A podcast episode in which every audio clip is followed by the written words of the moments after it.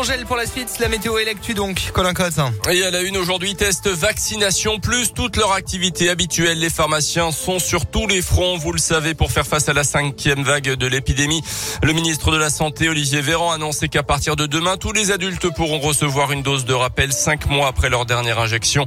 Cette annonce a provoqué évidemment une ruée sur les rendez-vous. Le site Doctolib a par exemple été saturé une bonne partie de la journée et c'est pas fini. Chez les pharmaciens également, il a fallu s'organiser, mais pas la peine de se précipiter pour autant. Pour le moment, il n'y a que très peu de doses dans les officines, selon Nicolas Verdier, le président du syndicat des pharmaciens du Puy-de-Dôme. Il faut qu'on commande nos flacons, que ce soit pour le Moderna ou le Pfizer, sur un site sécurisé. Donc on ne peut commander que les mardis. On reçoit nos doses le jeudi ou le vendredi, mais de la semaine d'après, voire le lundi encore d'après. On commande de façon raisonnable. Hein. Ça ne sert à rien effectivement de, commander 20 flacons si moi dans la semaine j'en passe 3. Il n'y a aucune urgence à se précipiter ou à contacter votre pharmacie. On vaccinera, on fera face. Une annonce euh, comme ça faite de façon aussi courte euh, sur toute la population, euh, on nous change tout le temps nos paramètres, on a du mal à suivre. Le ministre de la Santé a également annoncé que la durée de validité des tests demandés pour le pass sanitaire va passer de 72 à 24 heures. Le port du masque redevient lui obligatoire dans les lieux clos, même là où le pass sanitaire est demandé.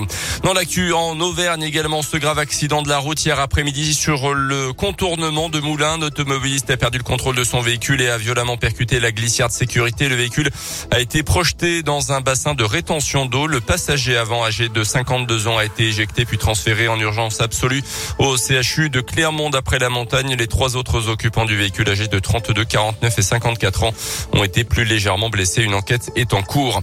Verdict attendu en fin de journée dans le procès aux assises de l'allié d'un homme de 37 ans accusé de viol à Vichy entre 2016 et 2018. Euh, tout au long des débats, il a nié les faits reprochés d'après la montagne. Il est jugé depuis mercredi.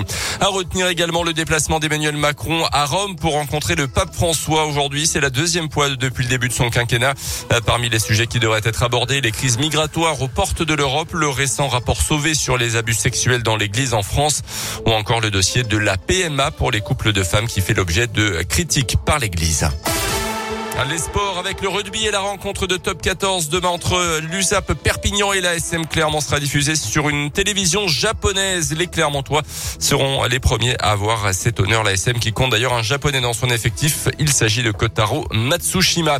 En tennis, les, Français vainqueurs dans la douleur en Coupe Davis hier contre les Tchèques.